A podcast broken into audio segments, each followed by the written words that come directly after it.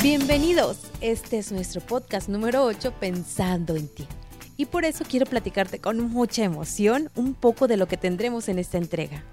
En la voz de Jonathan Barragán escucharemos un mensaje increíble que desde su corazón de voluntario y amigo nos comparte. Continuaremos con la serie Enemías, pero esta vez es nuestro cierre. En la voz del pastor Alberto Beltrán, pero no está solo y no es Leti quien lo acompaña, sino tiene un invitado especial. Vamos a descubrirlo, así que quédate con nosotros. Y Prisma ha preparado algo especial para ti en la voz de Junior Contreras. Soy Ruth Cerdán y junto con mi esposo Rayo González y nuestra hija Victoria somos voluntarios en esta casa, Más Vida Chapultepec. Bienvenidos. La iglesia está formada por hombres y mujeres que hacen cosas extraordinarias. Voluntarios que siguen la visión de un Dios amoroso que da propósito. Cada paso que damos construye un hogar. En este espacio encontrarás palabras de ánimo, de esperanza y de fe. Bienvenidos, a Voluntarios, en Casa, Más Vida, Chapultepec.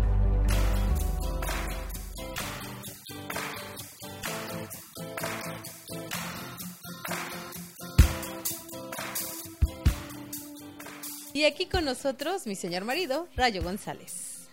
Hola Ruth, ¿qué tal? Y seguimos aquí en casa en este nuevo normal, encerraditos, encerraditos. Rayo, tuvimos una palabra extraordinaria este fin de semana. Un mejor normal, llena de esperanza y fe, que nos llevó a aprender sobre la vida de José. Uf, Ruth, una historia única. Creo que es una historia con una narrativa detallada y con mucha enseñanza en cada parte una de las historias más completas que se cuentan desde la niñez hasta que José muere.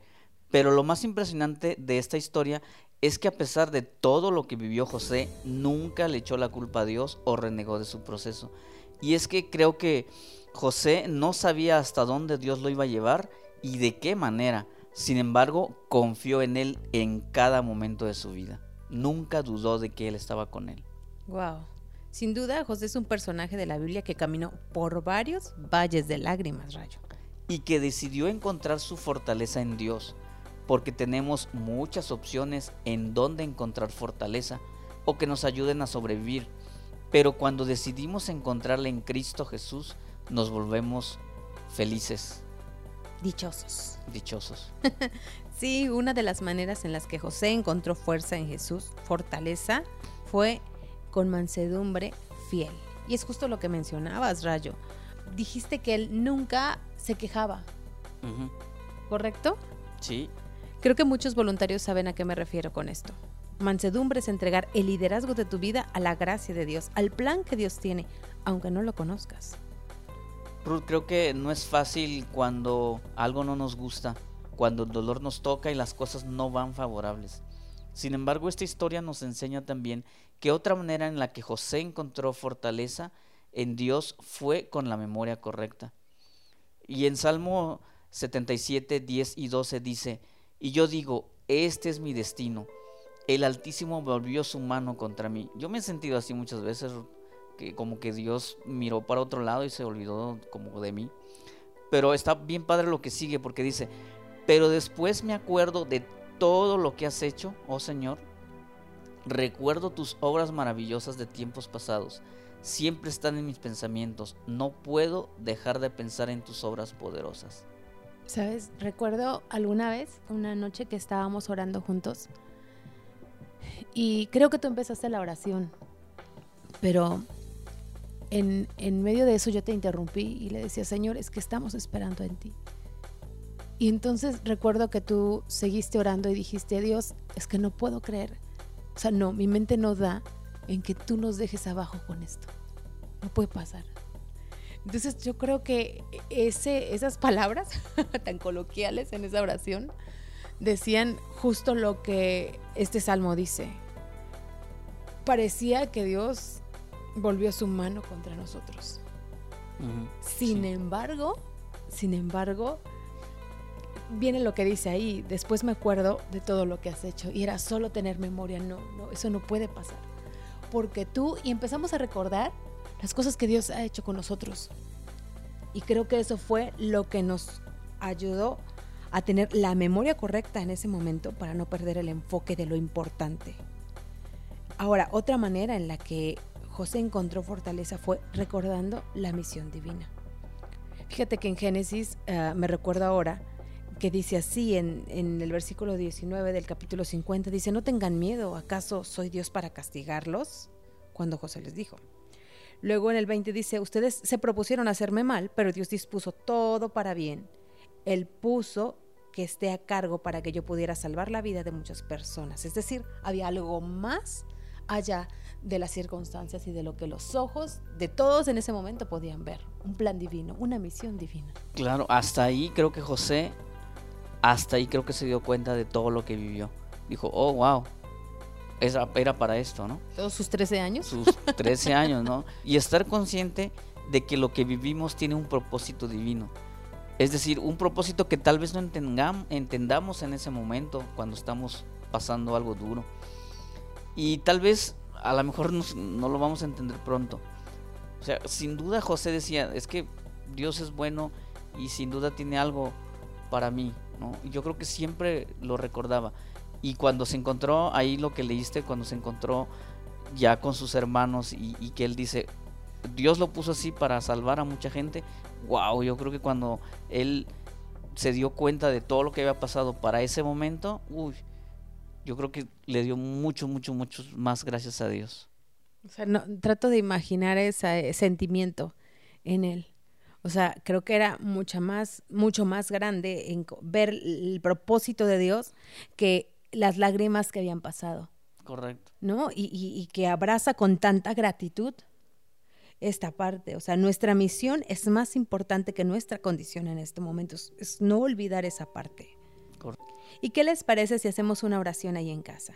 Sí, únete con nosotros y vamos juntos a orar y a creer que en medio de todas las circunstancias que estés viviendo, puede ser ahora en medio de esta eh, pandemia, pero independientemente de esto, eh, Dios tiene un propósito divino. Eres su hijo, eres su hijo. Jesús, te doy gracias en esta hora por la oportunidad que nos das de conversar sobre este tema. Pero es nuestra oración, Señor, que nos ayudes a caminar siempre fortalecidos en ti. Hoy te pedimos que nos ayudes a encontrar siempre, Dios, el enfoque correcto en las cosas, a tener la memoria correcta, a no olvidar lo que tú has hecho con nosotros cada día porque eres fiel, a recordar que hay una misión divina en medio de todo, Dios. Y también ayúdanos, Señor Jesús, ayúdanos a vivir con mansedumbre fiel. A veces nos cuesta, Señor, esperar que tú seas nuestra defensa pero ayúdanos Dios a vivir de esa manera. En el nombre de Jesús, amén. Pues Ruth, ¿qué te parece si escuchamos esta canción y después vamos con nuestro queridísimo amigo Jonathan Barragán? Venga. Iglesia, queremos invitarte que ahí desde tu casa puedas acompañarnos a adorar a Jesús.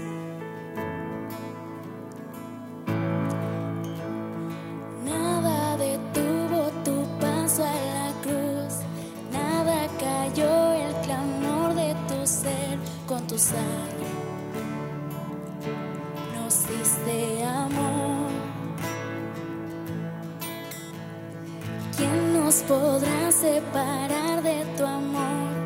¿Quién nos podrá detener de adorar? Tú nos amas, te amamos Jesús.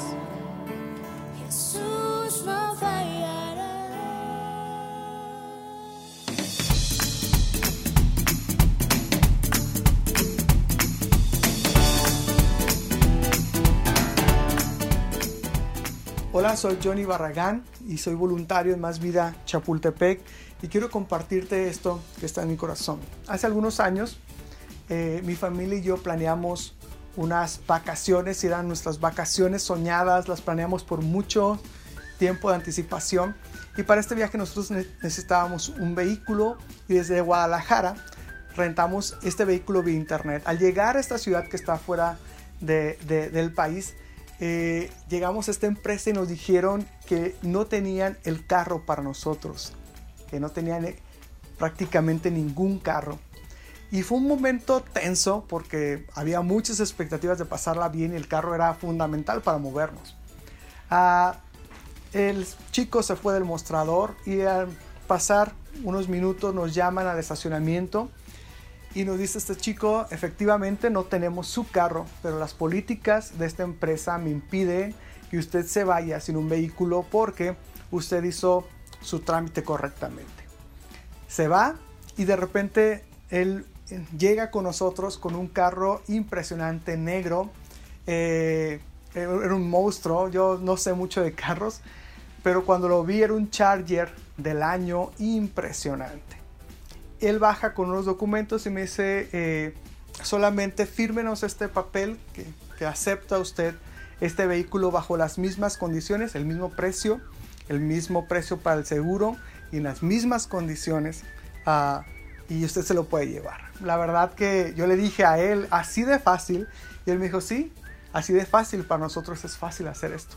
Y ya, firmé el documento y nos llevamos un carro impresionante para eh, esas vacaciones. Y esa historia a mí me recuerda lo que dice Efesios 3:20. Dice la palabra de Dios, si Dios, que Dios tiene poder para hacer mucho más de lo que le pedimos. Ni siquiera podemos imaginar lo que Dios puede hacer para ayudarnos con su poder. Dios tiene el poder, para Él es fácil sacarnos adelante. No sé qué tú has estado pasando en esta cuarentena, en este tiempo de contingencia de salud, pero todos hemos pasado por circunstancias difíciles. Tal vez eh, hemos perdido el trabajo, tal vez el negocio no va como queremos que vaya, tal vez tenemos algún enfermo en casa, tal vez las circunstancias con nuestra esposa, con nuestro esposo no están en la mejor, en el mejor momento. Y esa es una situación difícil, pero yo quiero decirte que para Dios es fácil. El corazón de Dios está ayudarnos con su poder. Y no solo darnos lo que pedimos o imaginamos, Él tiene la capacidad de darnos mucho, mucho más porque para Él es fácil. Yo recuerdo una historia que está en Marcos 2, del 1 al 12, tal vez la recuerdes. Y esta historia habla de que Jesús estaba en una casa enseñando, predicando, y la casa estaba súper, súper llena. Y cuatro amigos llegaron con un paralítico eh, buscando la sanidad a través de Jesús. Y el lugar estaba llenísimo. Ellos no, ellos no desisten de, de su labor y buscan la posibilidad de ver a Jesús, se suben al techo, abren un hoyo, bajan al paralítico.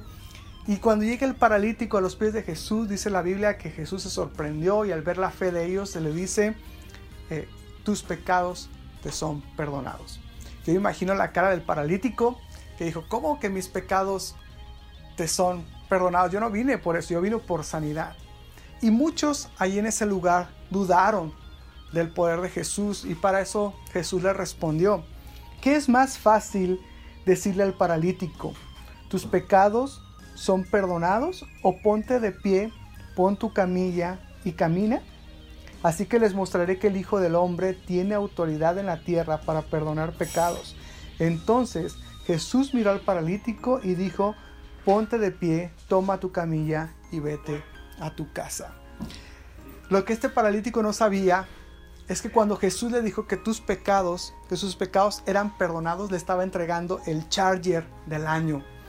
El paralítico iba tal vez por un carro básico, por algo eh, más sencillo, aunque él no lo sabía, aunque para él era lo más complicado, aunque para él era lo más difícil, para Jesús, en la perspectiva de Jesús, era lo más fácil.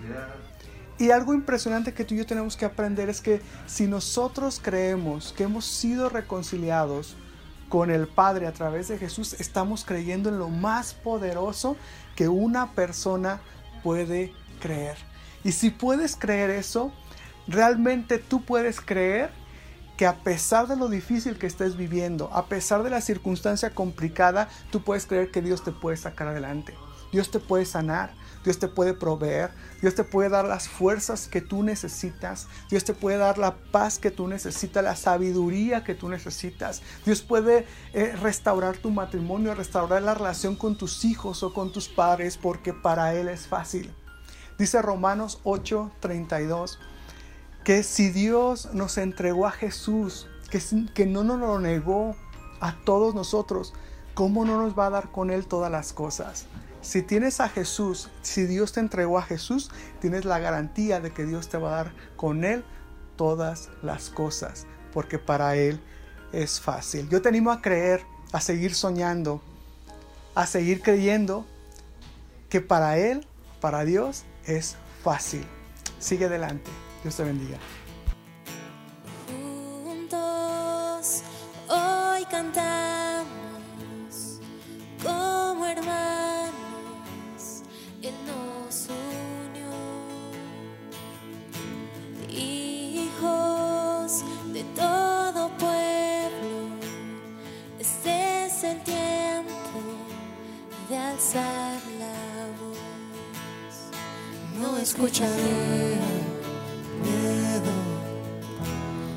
mi mirada pongo en el cielo. En tu gracia firme estoy, tú me amas tal como soy. Valiente seré, yo sé, esperanza está en él.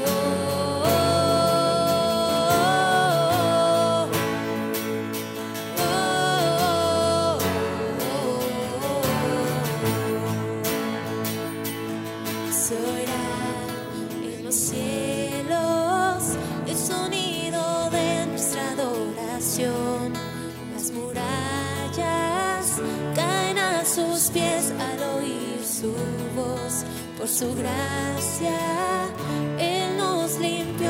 Cuán bueno es Dios, su nombre es Cristo. Una vez más se oirá, se oirá en los cielos el sonido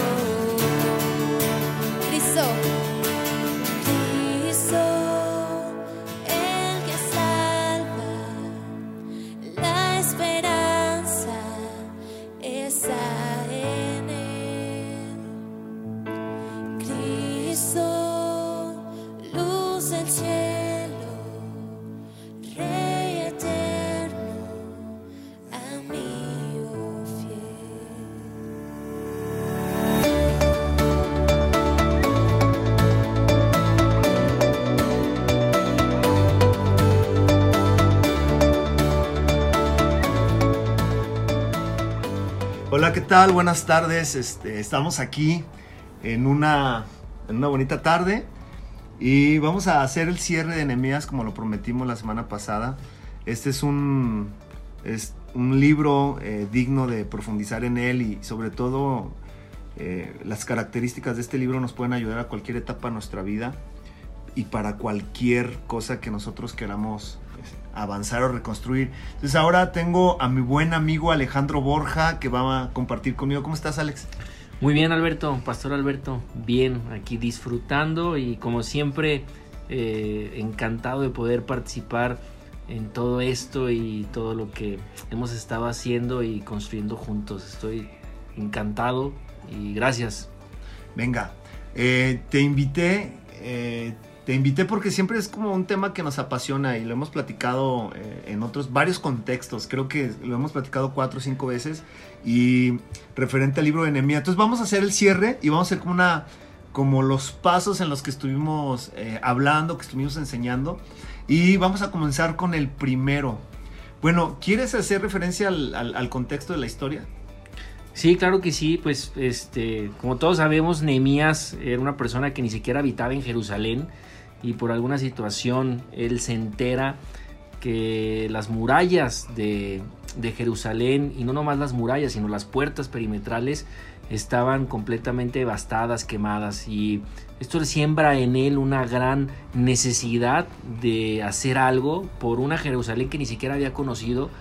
Y desde aquí inicia toda esta historia. Es una O sea, historia. era, era- era una persona que se fue de mojado, suponiendo en Claro, contexto actual, se fue de mojado. Sus a- papás se fueron de mojados. Él ya vivía bajo el, el imperio o el reino Tenía de- un buen del trabajo, rey. ¿no? Claro, era el copero del rey. Era una profesión tan importante porque él dependía que, que el rey no se fuera a morir. Es decir, sí, sí, sí. antes de que el rey le tomara un trago a su copa, Nehemías estaba. Era como la CIA en esos, en esos es, momentos. para eh, que no fuera una conspiración en contra de, Venga. del rey y. Y, es- y es- y esta persona, eh, cuando conoce la situación en la que está viviendo el, el- su pueblo, se entristece, pero no solamente se queda con su miedo, con su temor, con su aflicción o hace algo. No, por- lo primero que hizo fue poner sus rodillas en el piso y hacer una oración. Y creo que ahí está el, el tema y donde nace toda esta gran, gran historia que aparte es algo que lo podemos adoptar. Hace una oración tan poderosa porque mira, Alberto, si al rey no le parecía lo que, eh, lo que Nehemías le iba a proponer, lo podían haber matado. Sí, claro, claro, y no, o sea, ni, ni, ni le pregunta ni nada, ¿no? Nada. Nomás, ¿sabes qué? Entonces- Este compa ya no me sirve, mochen en la cabeza. Todo eso es a través del favor de Dios, a través de esa oración.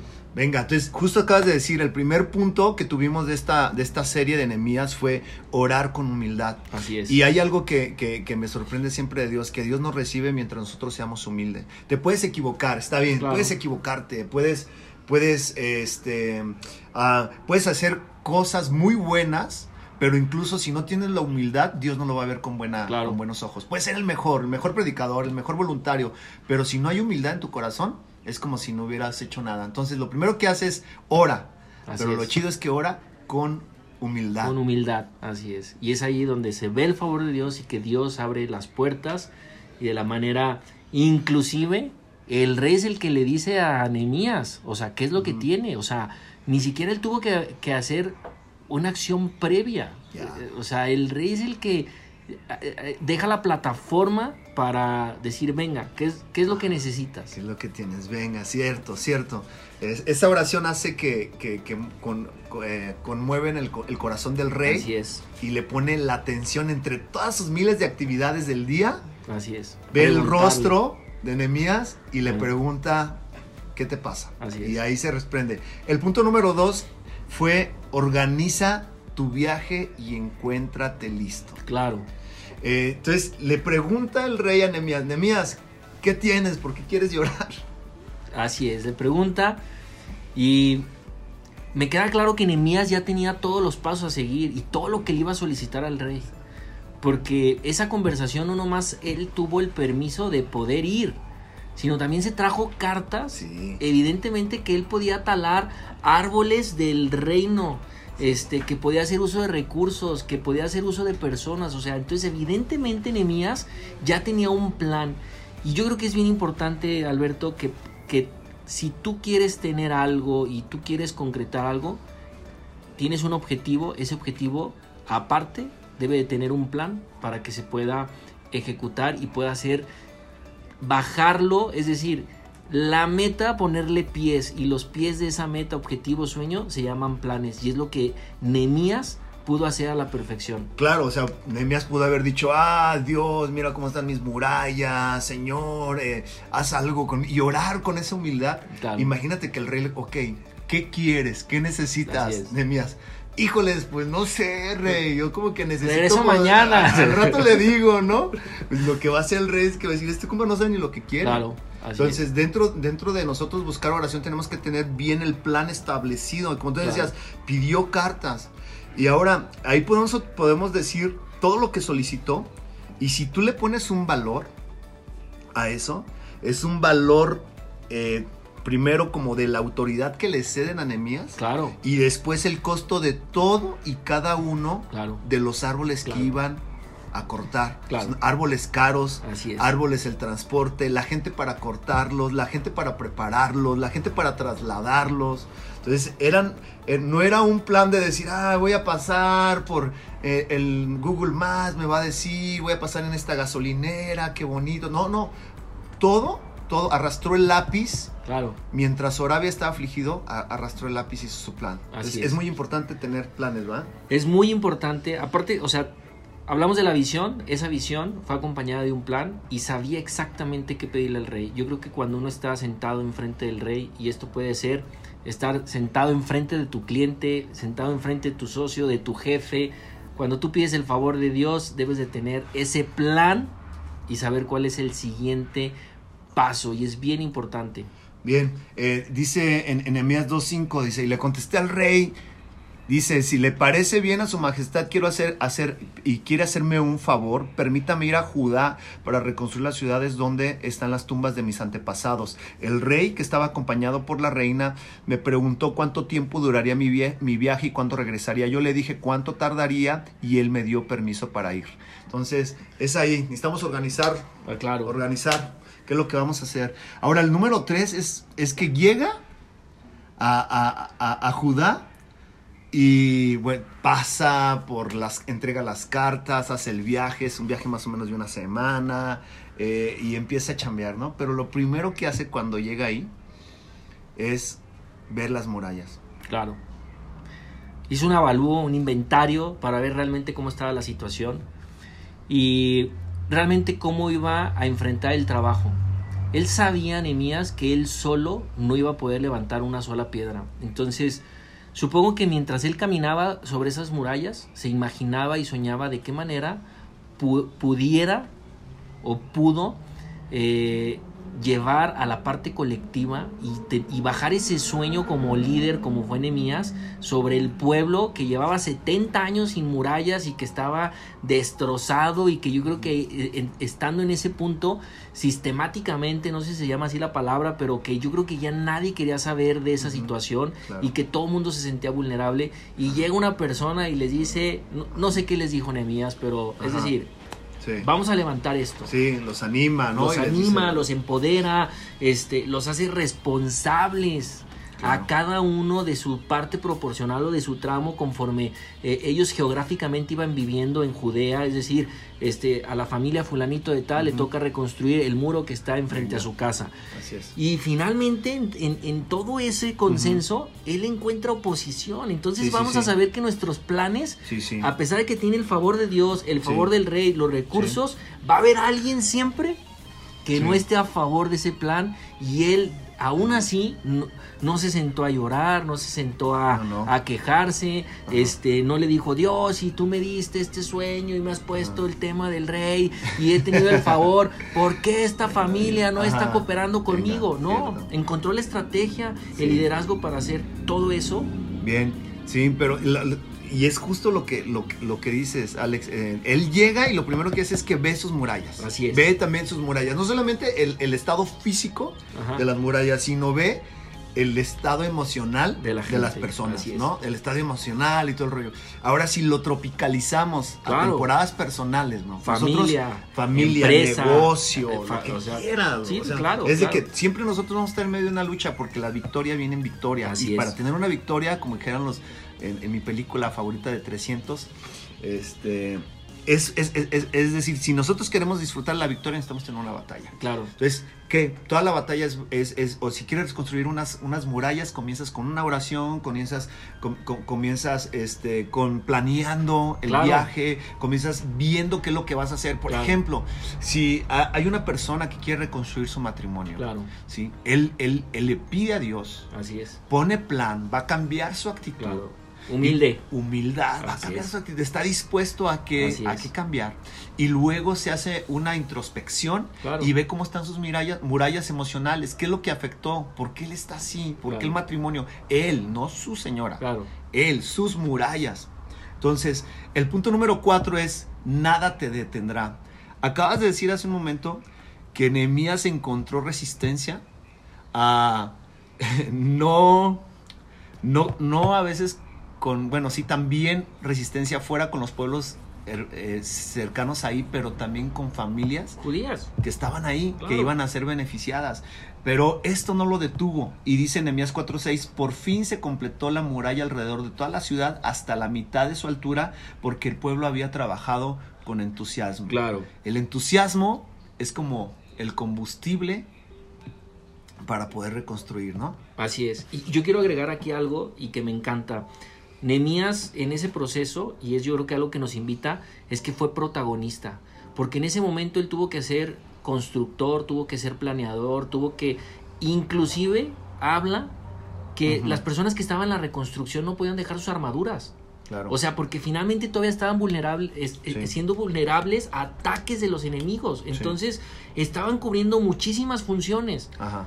Cuando también nosotros debemos de entender hoy en día que nuestra labor no nomás se ajusta a un solo punto y si vamos a arrancar a una situación, es decir, tendremos que tomar muchísimos roles para poder llevar a cabo nuestro sueño, nuestra meta, vamos a tener oposición, no nomás externa, sino dentro quizá de la misma organización, familia, empresa, este, y es, y es un es un ejemplo de un líder protagonista siendo humilde. Sí, claro, claro, y que pues, nada lo detuvo. Yo, yo la neta hubiera visto, están bien malas, ok, está bien. soy albañil, me junto unos albañiles, lo construyo. Le echamos. Ajá, pero luego que la misma persona para la que estés chambeando te ponga Sí, peros. Mira, claro. la neta yo, ahí nos vemos. Ahí les dejo, ahí está el Me voy a trabajito. Cancún, me queda aquí Así es. cerca. Yo estoy viviendo bien allá en me Babilonia. relajo y luego ya me regreso a continuar mi trabajo en la silla, Claro. ¿no? Ahí de copero del rey. Entonces, el, el- el- nada, nada te detendrá, te detendrá, perdón. Ahora, el punto número 5 dice, la generosidad y sabiduría es el brandy de Dios.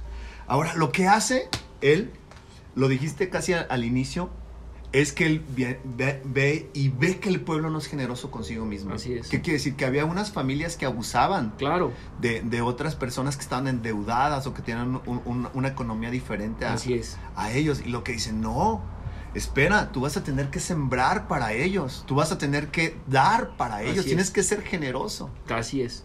De hecho, Nehemías también viene en el libro. Es decir, había gente que había estado en crisis, que habían, que había empeñado sus viñedos, sus tierras, sus hijas o hijos que estaban siendo o que eran parte, o sea, o que eran esclavos de otras familias pudientes judías.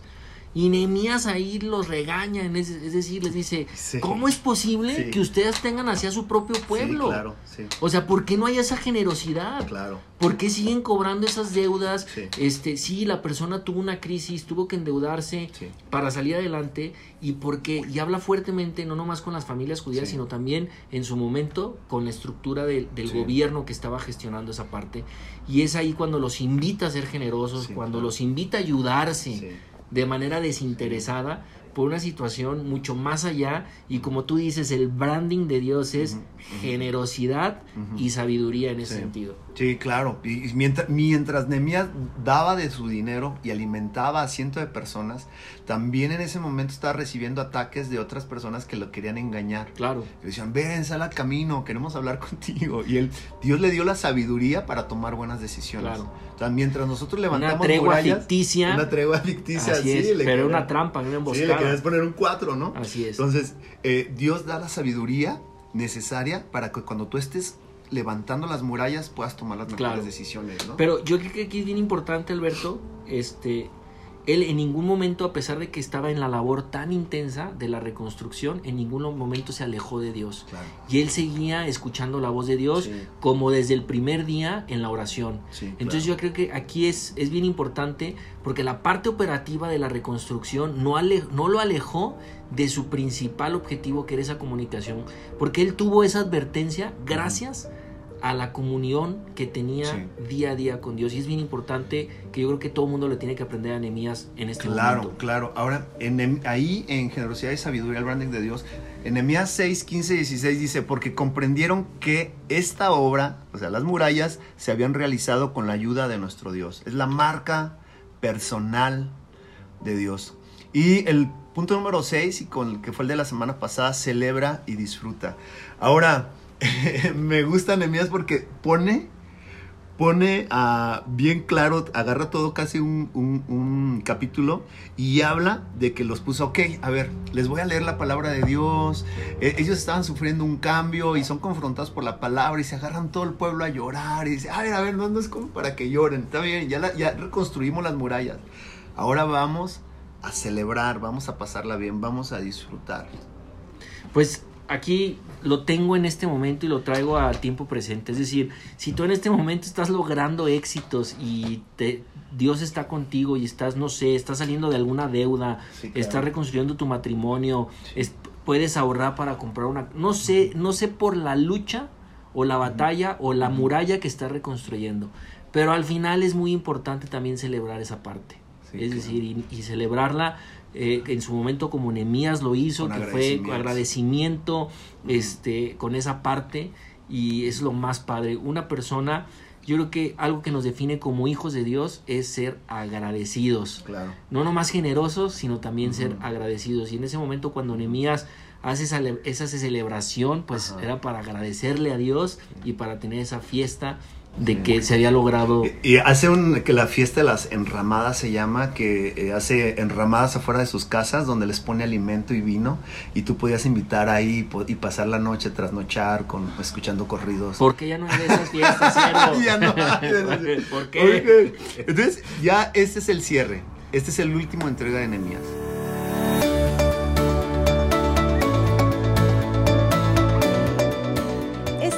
primera parte del cierre. Y en nuestro próximo podcast tendremos el final de esta conversación entre amigos sobre Nehemías. Mientras tanto, te invito a escuchar esta canción y regresamos con Prisma, en la voz de Junior Contreras. No puedo volver al pasado ni controlar lo que pueda venir. Pero aquí en el presente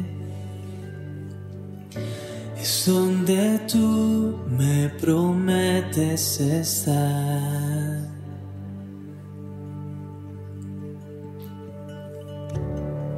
No puedo más si tú no estás.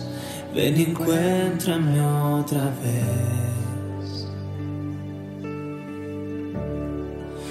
Todo en mí te anhela a ti.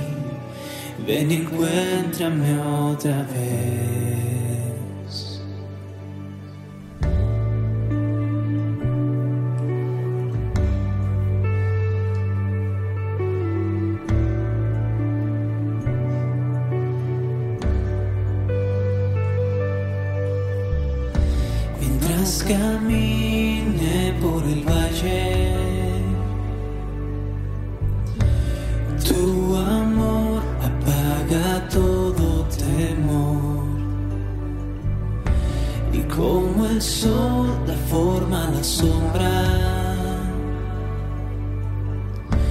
Tu gloria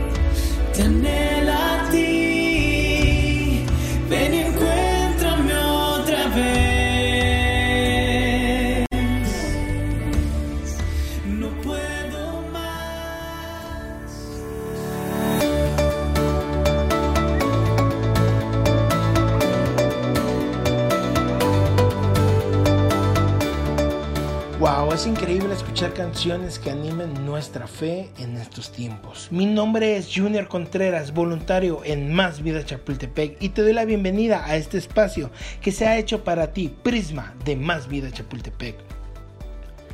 En esta semana Dios ha hablado a nuestras vidas de muchas maneras, conectados a la iglesia en línea. Recuerda, la iglesia no se detiene. Una palabra de ánimo que pudimos ver en las redes sociales de Prisma la dio Chunga Beltrán, líder en Más Vida Chapultepec, hablando que tal vez tus planes no han salido como tú imaginabas.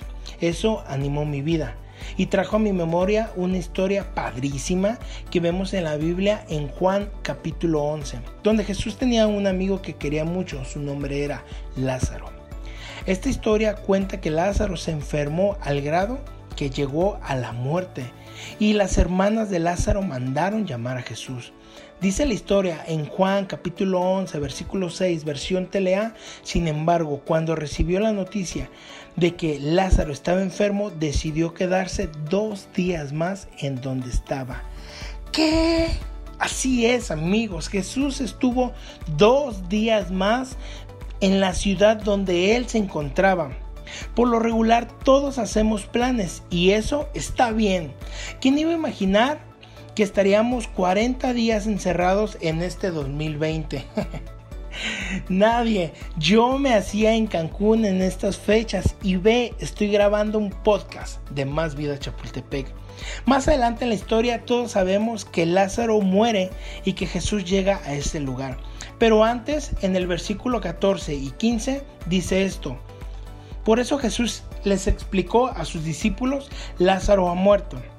Y me alegro de no haber estado allí, porque ahora ustedes tendrán oportunidad de confiar en mí. Vayamos a donde está Él. Sabes, yo veo algo aquí. Si Jesús hubiera acudido cuando lo llamaron, es verdad, no hubiera muerto Lázaro. Jesús hubiera sanado a Lázaro. pero ese milagro solamente lo hubieran visto María y Marta, que eran sus hermanas. En cambio Jesús dejó que muriera para que todos fueran testigos en ese cuarto día del poder de Dios en la vida de Lázaro. Amigo que me escuchas, tal vez piensas que también se ha olvidado de ti Jesús, porque lo has llamado durante todas tus mañanas o noches, pero ¿sabes algo? Tal vez hoy es tu cuarto día donde Jesús llega y cubre esa necesidad y serán testigos muchas personas más de tu fe en Jesús. Así que te animo que sigas conectado a tu iglesia por medio de este podcast o a tus grupos pequeños en Zoom y que pronto llegará ese cuarto día donde Jesús aparecerá y no importa el problema que tú estés pasando, algo, a lo mejor es económico, a lo mejor es alguna enfermedad o familiar, no lo sé, Jesús es el que hará ese milagro extraordinario y juntos queremos ser testigos y que nos cuentes, que te acerques con tus líderes y que podamos celebrar juntos y vivir esa alegría que trae ese milagro esta semana porque Jesús sigue haciendo milagros y recuerda estamos conectados a la iglesia, estamos conectados al corazón hoy más que nunca y Dios hará cosas nuevas esta nueva semana. Estamos viviendo un nuevo normal. Recuerda, Dios siempre estará contigo y todas las cosas te ayudarán para bien porque amas a Dios. Me alegra poder pasar este pequeño tiempo contigo. Te repito, mi nombre es Junior Contreras, voluntario en Más Vida Chapultepec. Los dejo con mi amiga Ruth Cerdán.